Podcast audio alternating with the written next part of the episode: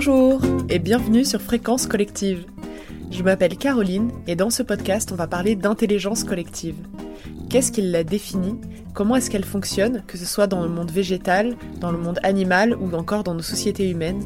Quelles solutions peut-elle proposer concernant les enjeux planétaires auxquels on fait face aujourd'hui? Je vous propose ici de faire le tour de ces questions avec le témoignage de personnes engagées dans leur vie professionnelle, sociale ou encore citoyenne. Je vous souhaite une bonne écoute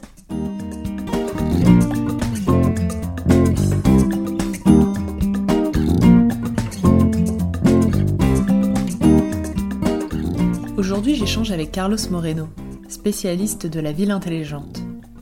Dans ce podcast, on va donc parler de la ville, ce territoire de brassage, de rencontres, de collaboration et d'interaction. Qu'est-ce qu'une ville intelligente?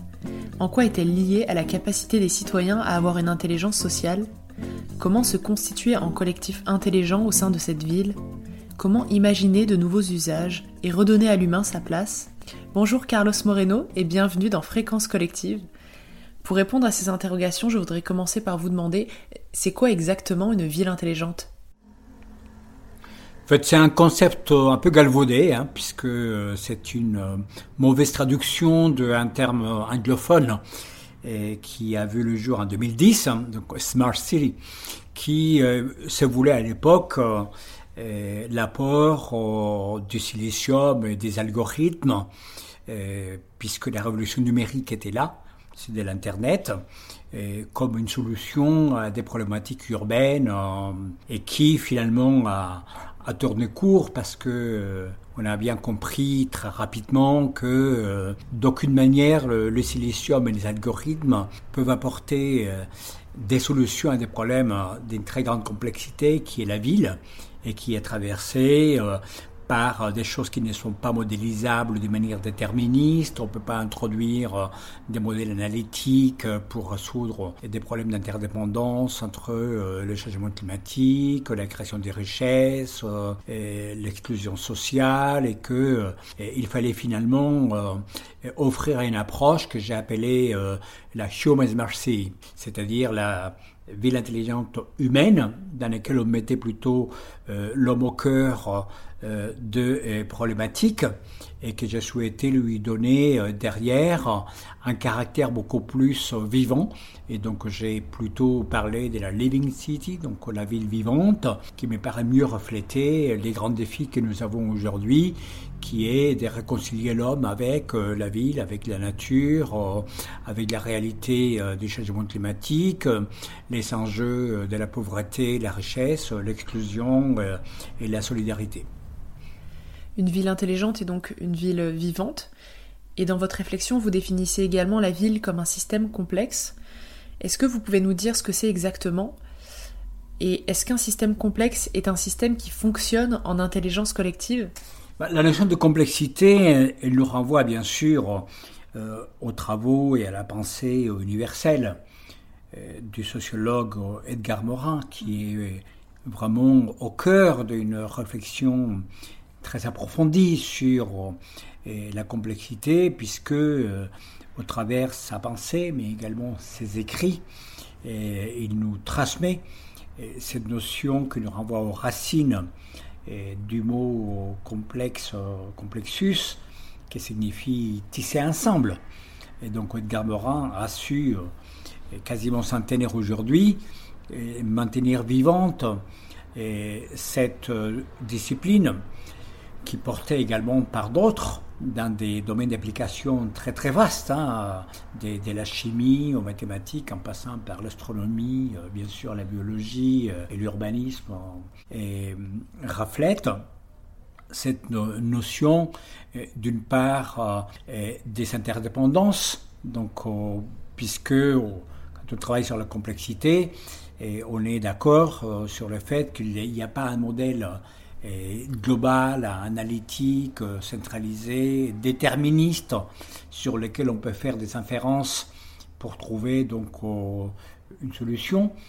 On sait que on est dans euh, des domaines d'études dans lesquels on est sur des systèmes de systèmes, c'est-à-dire dans lesquels il y a beaucoup de systèmes indépendants qui en fait sont reliés entre eux et on ne s'intéresse pas tellement à chaque système dans sa verticalité, on s'intéresse aux interdépendances. On s'intéresse donc au, fait qu'il est tout vaut plus que la somme des parties.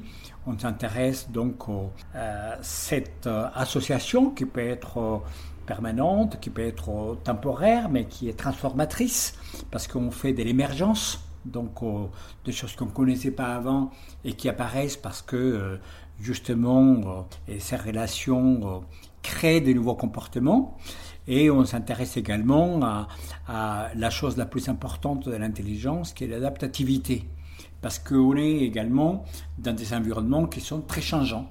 Et donc le fait que ces environnements changent, qu'ils ne sont pas prédictibles, qu'on ne peut pas à l'avance donc prédire ce qui va se passer, on est obligé de s'adapter donc de manière euh, comportementale euh, pour mieux répondre et trouver donc cet équilibre. La, hématopoïèse, donc, qui évoque euh, Varela dans ses travaux, donc euh, cette capacité à retrouver des états de stabilité après euh, de très fortes perturbations.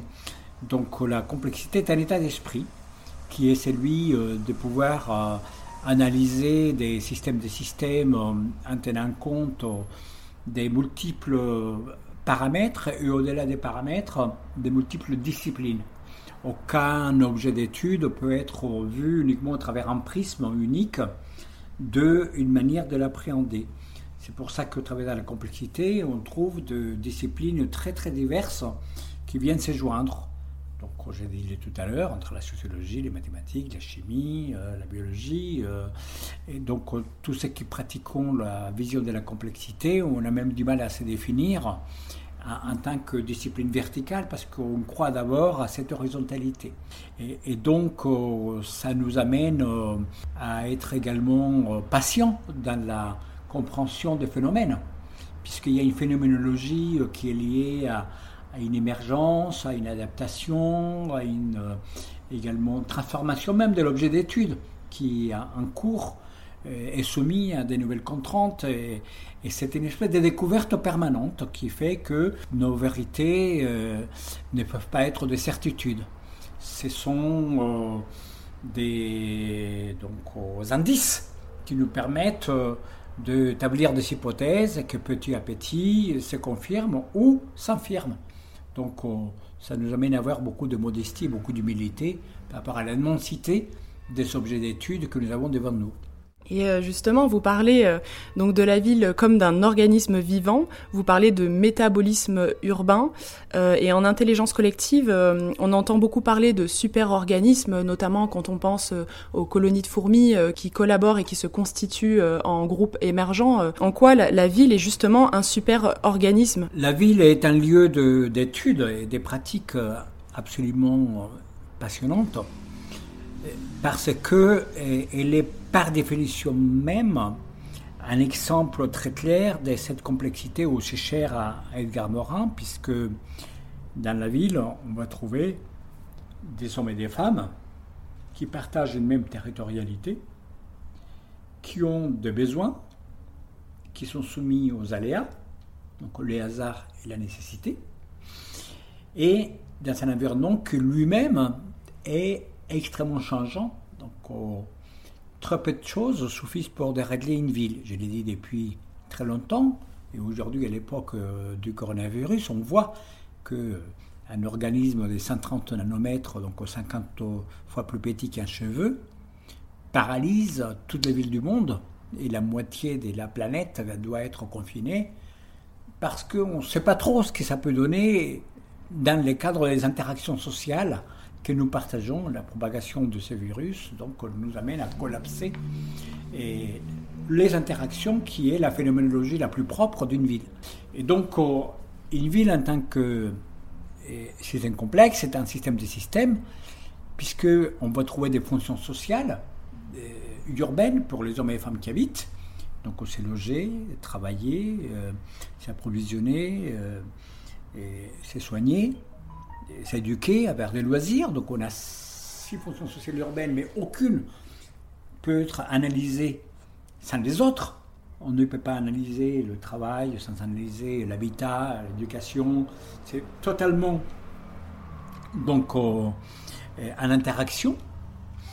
Et on a également des systèmes systèmes d'infrastructures, les infrastructures qui sont liées au flux, que ce soit l'eau, que ce soit l'énergie, que ce soit les réseaux de communication, que ce soit les réseaux de transport qui ont été construits.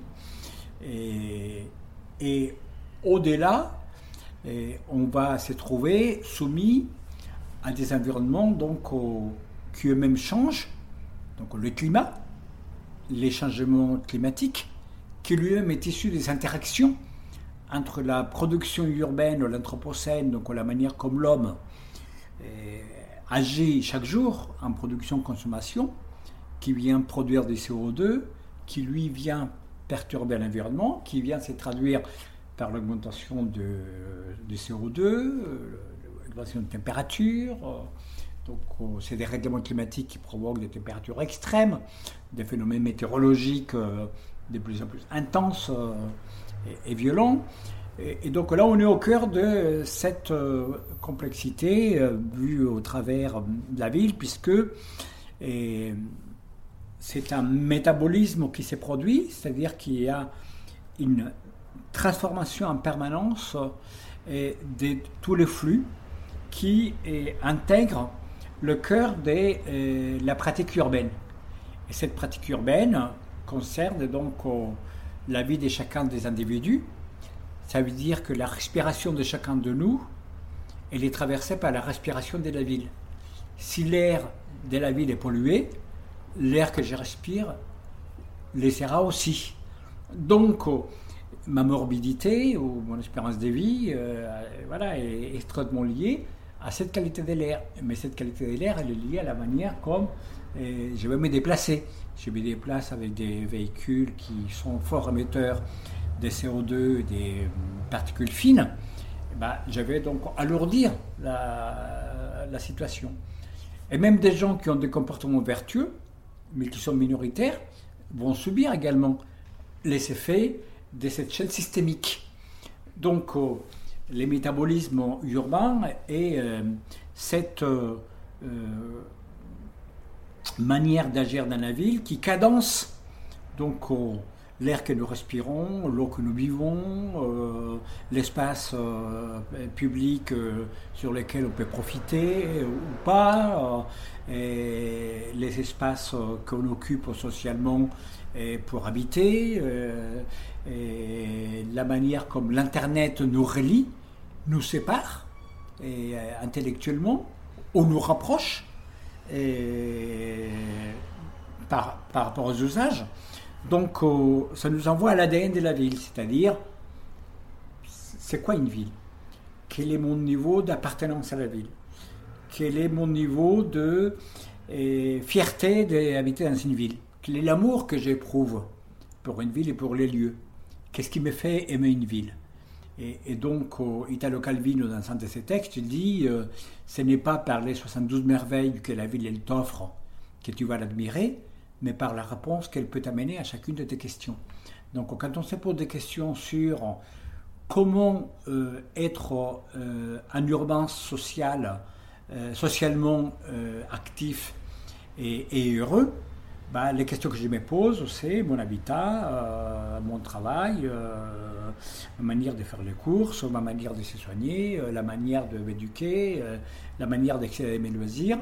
Et, donc, c'est cette interdépendance qui constitue le cœur du métabolisme urbain et qui nous oblige à chacun de nous à, avoir un comportement dont on sait que le comportement de chacun va avoir des répercussions sur euh, euh, le comportement des autres et la qualité de vie des autres. C'est très intéressant. Euh, vous parlez de comportement individuel, vous parlez d'interaction, vous parlez de chaînes systémiques. Euh, finalement, quelles interactions font l'objet justement de vos études? Vous parlez euh, euh, de, collectifs, de collaboration et comment justement dans une ville on peut se constituer en collectif intelligent pour mieux répondre aux défis et aux enjeux des villes? Pouvez-vous nous dire un mot sur quelles interactions donc font l'objet de, vos études? Il y a trois sortes d'interactions qui m'intéressent. On va parler d'abord des macro-interactions. c'est-à-dire celles qui vont guider finalement les interdépendances d'une feuille de route, on va dire, sur 20-30 ans. Donc c'est l'interaction entre l'écologie et l'économie et le social. C'est-à-dire comment autour de l'écologie les changements climatiques impactent nos vies à l'horizon 2050, puisqu'on a besoin d'avoir une neutralité carbone. Donc, quelle feuille de route? Cette feuille de route est impossible à établir si on n'a pas un changement de paradigme dans l'économie, c'est-à-dire la manière de produire la richesse. Et quand on produit de richesse, obligatoirement on produit de la pauvreté. Donc, quel est l'équilibre? Quelles sont les manières, donc, comment ces richesses sont produites de manière attentatoire ou pas par rapport au climat? Et capable de diminuer donc cette pauvreté pour permettre donc à une société d'être beaucoup plus équilibrée. Et le troisième qui est donc euh, l'impact social, comment lutter effectivement par rapport à l'exclusion. L'exclusion sociale, c'est les regards de l'autre. Les regards de l'autre, c'est par rapport à sa couleur de peau, euh, par rapport à sa religion, par rapport à sa culture, par rapport à ses origines. Et donc, euh, cette exclusion ou au contraire cette intégration peut donner lieu à des comportements plus ou moins vertueux. Les genres aussi, la sexualité également. Donc, l'impact euh, écologique, économique et social de ces trois interactions va générer donc ce qu'on appelle une ville durable, mais parce que il y a l'interaction entre l'économie et l'écologie, entre l'écologie et les sociales, et entre le social et, l'écologie. Donc ces trois interactions sont comment avoir une ville viable, vivable et équitable. Et en fait, une ville durable, c'est ces trois interactions-là.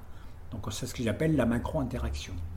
Ensuite, on a un deuxième niveau d'interaction qui est donc l'interaction de la sociabilité. L'interaction de la sociabilité, c'est les interactions des six fonctions sociales urbaines que j'ai évoquées. L'interaction entre donc habiter, travailler, s'approvisionner, c'est soigner, s'éduquer et les loisirs. C'est six fonctions de sociabilité indispensables. Et chacune d'elles, dans les interactions qu'il y aura entre elles, donnera une complétude ou une incomplétude de la qualité de vie que je peux avoir au niveau euh, urbain. Et, le troisième niveau euh, d'interaction, on va les retrouver euh, au niveau donc infrastructurel, c'est-à-dire comment les infrastructures qui existent aujourd'hui peuvent offrir ou pas une meilleure sociabilité et correspondre donc à, ces macro-objectifs euh, donc d'équilibre économique, euh, social et, écologique. Et finalement, cet ensemble-là, quand je croise les trois, donc le macro, le, sociabilité urbaine et les interactions donc infrastructurales, ils vont me donner euh, ce que j'appelle les interactions de bien-être, qui est mon bien-être à moi avec les gens que j'aime, ma famille, mes proches, mon bien-être de sociabilité, c'est-à-dire les interactions entre moi-même, mes voisins, mes collègues de travail, et le troisième niveau, qui est mon interaction euh, écologique planétaire entre moi-même, donc l'environnement qui m'entoure, et donc une planète plus inclusive. Voilà, c'est ça les trois niveaux d'interaction avec ces niveaux de bien-être qu'on essaye d'évaluer pour mieux avoir un feuille de route de ce qu'on appelle de la complétude urbaine. C'est vrai qu'on voit bien que les interactions sont ce sur quoi repose l'ADN d'une ville. Et pour rebondir sur cette idée d'interaction entre les individus au sein de la ville, il y a des contextes ou des espaces qui nous permettent de nous rapprocher, de nous mettre en lien, de favoriser des échanges. Et vous avez un concept qui vous est propre, vous parlez de lieu du possible. Qu'est-ce que c'est exactement? Est-ce que c'est relié à cette notion de ville du quart d'heure que vous défendez? Les lieux des possibles, c'est le fait qu'aujourd'hui, euh, dans la ville, on a beaucoup construit, on a beaucoup de mètres carrés, et par contre, on n'a pas la qualité de vie qui est au rendez-vous. Donc, on a besoin d'avoir un épanouissement avec ce triple impact, donc positif, écologique, économique et social. Et pour cela, on doit euh, offrir une meilleure optimisation au quotidien d'un meilleur accomplissement en tant qu'homme et femme pour pouvoir euh, avoir un meilleur équilibre dans ces fonctions sociales urbaines que j'ai évoquées euh, donc précédemment. Donc les lieux des possibles, c'est offrir à chacun des lieux, à chacun des mètres carrés, l'imagination qui permet de les transformer pour euh, avoir beaucoup plus de complétude. Dire que la ville aujourd'hui, elle est très segmentée, c'est qui est contraire à la complexité, puisque la complexité, c'est ici ensemble et c'est interdépendance. Tandis qu'au contraire, on a spécialisé la ville. On a spatialisé la segmentation. Donc on a un centre-ville, on a euh, des lieux pour euh, travailler, comme euh, beaucoup de quartiers qu'on appelle les quartiers d'affaires, des lieux beaucoup plus culturels, des lieux populaires, on appelle ça les quartiers. on a des quartiers des classes moyennes, on a Bref, donc oh, la ville a été très segmentée, a été très spatialisée et spécialisée. Et on a besoin aujourd'hui de casser cette segmentation. On a besoin de la déconstruire. Et cette déconstruction, elle passe pour euh, générer beaucoup plus d'interactions et de relations à l'intérieur donc, de chaque lieu. Donc, oh, un lieu du possible, c'est un lieu dans lequel on peut le rendre donc polymorphique. On peut faire plusieurs choses. On peut le rendre polyvalent on peut le transformer pour qu'on fasse plusieurs choses de nature différente en fonction de l'heure, en fonction du jour, en fonction de la semaine, en fonction du mois, en fonction de, la saison, en fonction de la démographie, en fonction des évolutions sociologiques, en fonction des projets urbains. Voilà, donc euh, ça veut dire que le lieu des possibles, c'est offrir aussi la possibilité aux usagers de proposer la transformation des lieux. On arrive à les faire quand on donne des moyens, comme les budgets participatifs, qui est une manière d'impliquer les citoyens dans la transformation de la ville. Et donc, je dis, un lieu, plusieurs usages, et un nouvel usage, des nouveaux domaines des possibles, c'est-à-dire pouvoir se décentrer. Et donc, quand on dit qu'un lieu a été construit, puisque chaque ville a un passé, une histoire, parfois millénaire, donc il y a des lieux qui ont été construits pour certaines choses, donc on se décale pour en faire d'autres. Et c'est tout à fait possible, mais ça demande qu'on réfléchit davantage par les usages et non plus par euh, euh, la construction euh, à l'origine.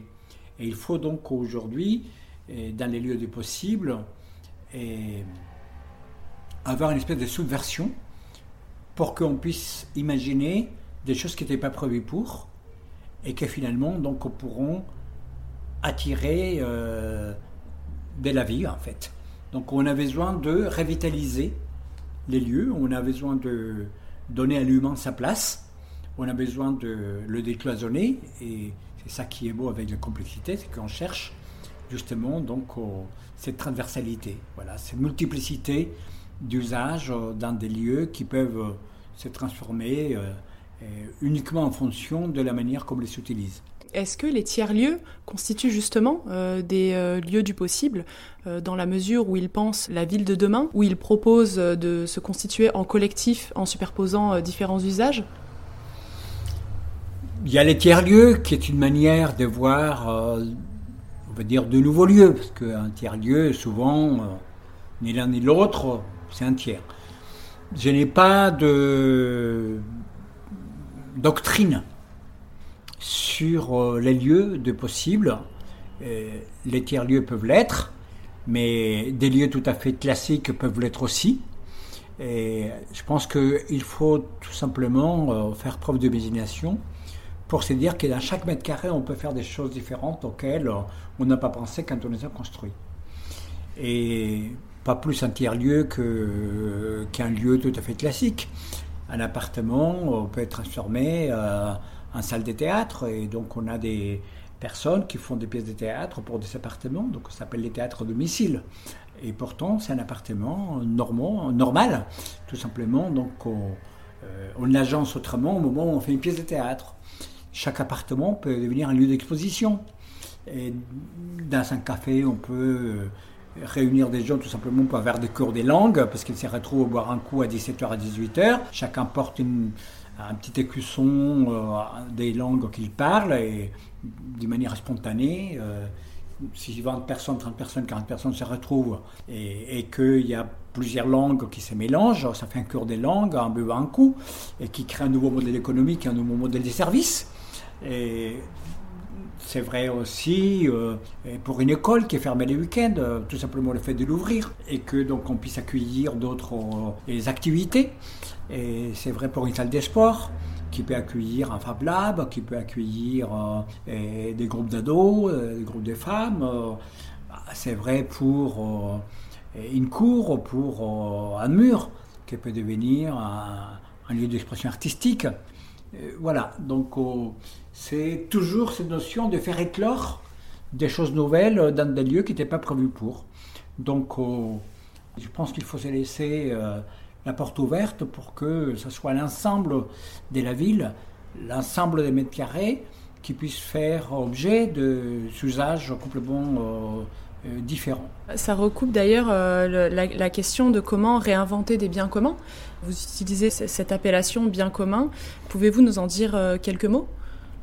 Ben, les, biens communs, c'est donc Stromer qui l'a développé quand elle a eu le prix Nobel d'économie, la première femme qui a eu le prix Nobel d'économie économie, puisque euh, il propose, donc au travers le commun, tous ces biens matériels ou immatériels qui peuvent être euh, soumis à des règles de partage pour euh, un usage qui permet d'améliorer notre bonheur, notre qualité d'usage de ces biens, notre qualité de vie il s'agit de la ville, et, pour lesquelles les règles d'usage doivent respecter donc cette notion d'appartenance, euh, que ce soit public ou privé, et à un intérêt collectif qui lui permet collectivement d'intérêt parti et, donc de s'améliorer dans euh, le confort euh, de ce que nous éprouvons au, jour le jour.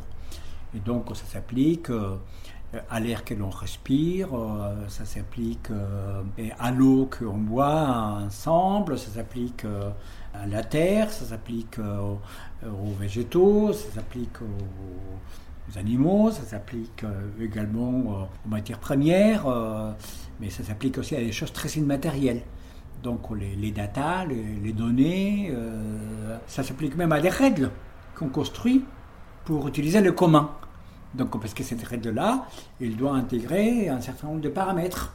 Je ne fais pas des profits pour moi, j'ai une démarche inclusive pour que d'autres puissent utiliser. Si des profits sont euh, réinvestis, euh, donc on respecte les droits d'auteur, mais ça devient donc une reconnaissance à quelque chose qui a été produit. Hein, donc c'est les licences Creative Commons, par exemple, qui en partie de cette voie-là. Et les nouveaux modèles économiques doivent respecter cette notion de commun. Donc dans la ville, le commun c'est aujourd'hui un élément majeur parce que si on veut décloisonner, il faut que le commun urbain soit un vecteur du développement de ces nouveaux services et ces nouveaux usages. Et même des choses qui sont privées. Un vélo euh, qui est un autopartage, c'est un commun, même s'il appartient à une société qui a une délégation euh, qui le promeut. On a besoin aujourd'hui des euh, données au commun et la puissance qu'il représente, qui est un intérêt général pour partager la production de biens et des services matériels et immatériels qui peuvent aller dans l'essence de la qualité de vie de ceux qui partagent cet usage et, également cette territorialité quand il s'agit des villes. Et c'est au travers le commun, qui est une émergence issue également de la complexité, parce qu'il y a un monde d'interaction qui permet de créer des choses nouvelles et dont la réappropriation collective permettra un, meilleur euh, bien-être. Une rue qui est partagée par beaucoup de monde, ça devient un commun également qui est très différent d'un passage privé où on rentre que les gens qui ont la clé. Le patrimoine, qui est l'histoire, est un commun aussi. Euh, ce qu'on peut produire comme euh, du multimédia également, un enregistrement, un podcast, ce sont des choses qui rentrent à cette notion de fertilisation croisée qui permet de créer la valeur. Est-ce que ce sont ces communs et ces collectifs qui pour vous euh, sont la solution pour répondre euh, à la crise environnementale, la crise économique, euh, la crise des valeurs? La solution, je ne saurais pas les dire parce que Je reste modeste puisque les principes même de la complexité, c'est euh, en espagnol, donc on l'a dit, euh, caminante no hay camino, ça c'est Camilo Landar, qui est une phrase de la complexité, très largement citée par tous ceux qui font de la complexité. Donc, marcheur, il n'y a pas de chemin, le chemin c'est fait un marchand. Donc, euh, vous avez que les principes même de la complexité, c'est donc le fait de marcher un pas après l'autre. C'est de construire un trajectoire en marchant, donc on appelle au mieux approchant. On a des pistes, on a des hypothèses, on explore, on élargit notre domaine des possibles, on va plus loin en agrégeant d'autres compétences, d'autres disciplines, on, s'enrichit mutuellement, on se fertilise collectivement, on a des chemins croisés qui euh, vont se rejoindre, qui vont peut-être se séparer, qui vont de nouveau se rejoindre avec d'autres. On pense que le collectif est un objectif, quand le collectif ce n'est qu'un moyen. Un moyen pourquoi? Un moyen pour explorer, des univers qu'on ne connaît pas. Les principes même de la complexité, c'est qu'on ne pourra jamais avoir une vision globale, qu'on ne pourra jamais embrasser la totalité, qu'on ne pourra jamais avoir une connaissance de l'ensemble. Et à l'échelle d'un territoire, c'est la même chose. Donc on ne pourra jamais comprendre toutes les subtilités euh, d'une territorialité. Donc on doit être donc, de manière approchante. C'est comme une lanterne la complexité. Et donc c'est un faisceau qui nous éclaire et à force d'en avoir plein de lanternes différentes, bah, ces faisceaux s'éclairent comme s'il y avait plein de lumières différentes. Et ces croisements de lumières bah, permettent d'aller vers une lumière plus blanche. Mais parce qu'elles sont croisées. La lumière, c'est une composition en fait des longueurs d'onde. Chacune séparément est une couleur différente. Du vert, du rouge, du bleu. Mais quand elles se croisent, voilà, elle devient blanche. Ou le contraire. Par un prisme, elle se déforme et on retrouve la couleur d'origine. Donc la complexité, euh, c'est ça, et l'intelligence collective, c'est notre capacité à amener euh, voilà, notre lanterne avec son faisceau. C'est notre capacité à nous émerveiller euh, de ce que peut dire l'autre. Donc ça signifie beaucoup de respect, puisqu'il faut écouter l'autre. Beaucoup d'altérité, parce que ça veut dire que les regards de l'autre me traversent. Donc peut-être qu'il m'apporte des choses que je ne possède pas, qui vont enrichir qui je suis moi-même. Et, et, également une certaine acceptation des trois choses qui sont majeures et que l'on oublie souvent, notamment quand on travaille sur les villes, parce que la complexité avec le vivant et son métabolisme nous fait souvent oublier que quand on travaille sur des problèmes très complexes comme les villes, les trois principes fondateurs aussi de cette axiomatique, l'imperfection, l'incomplétude et l'impermanence. Je pense qu'aujourd'hui, euh, dans les problématiques urbaines, euh, cette notion de complexité est au cœur de réflexions euh, heureuses, parce que c'est au travers la compréhension des interactions entre donc des hommes, des, femmes, des habitants, des services.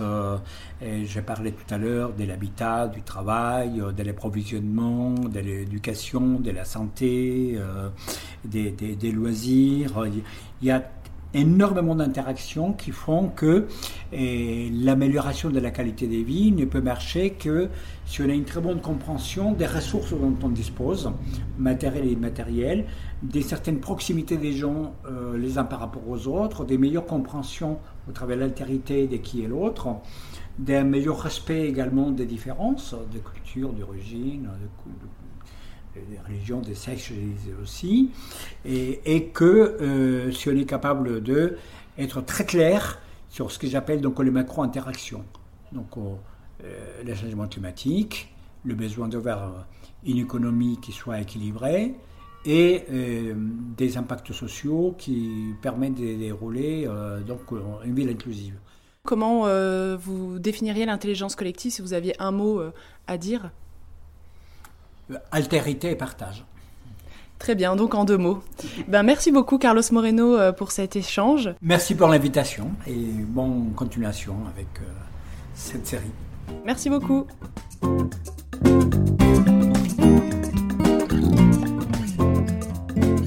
Merci d'avoir écouté Fréquence Collective. Si l'épisode vous a plu, n'hésitez pas à vous abonner, à laisser quelques étoiles ou à le partager. À bientôt!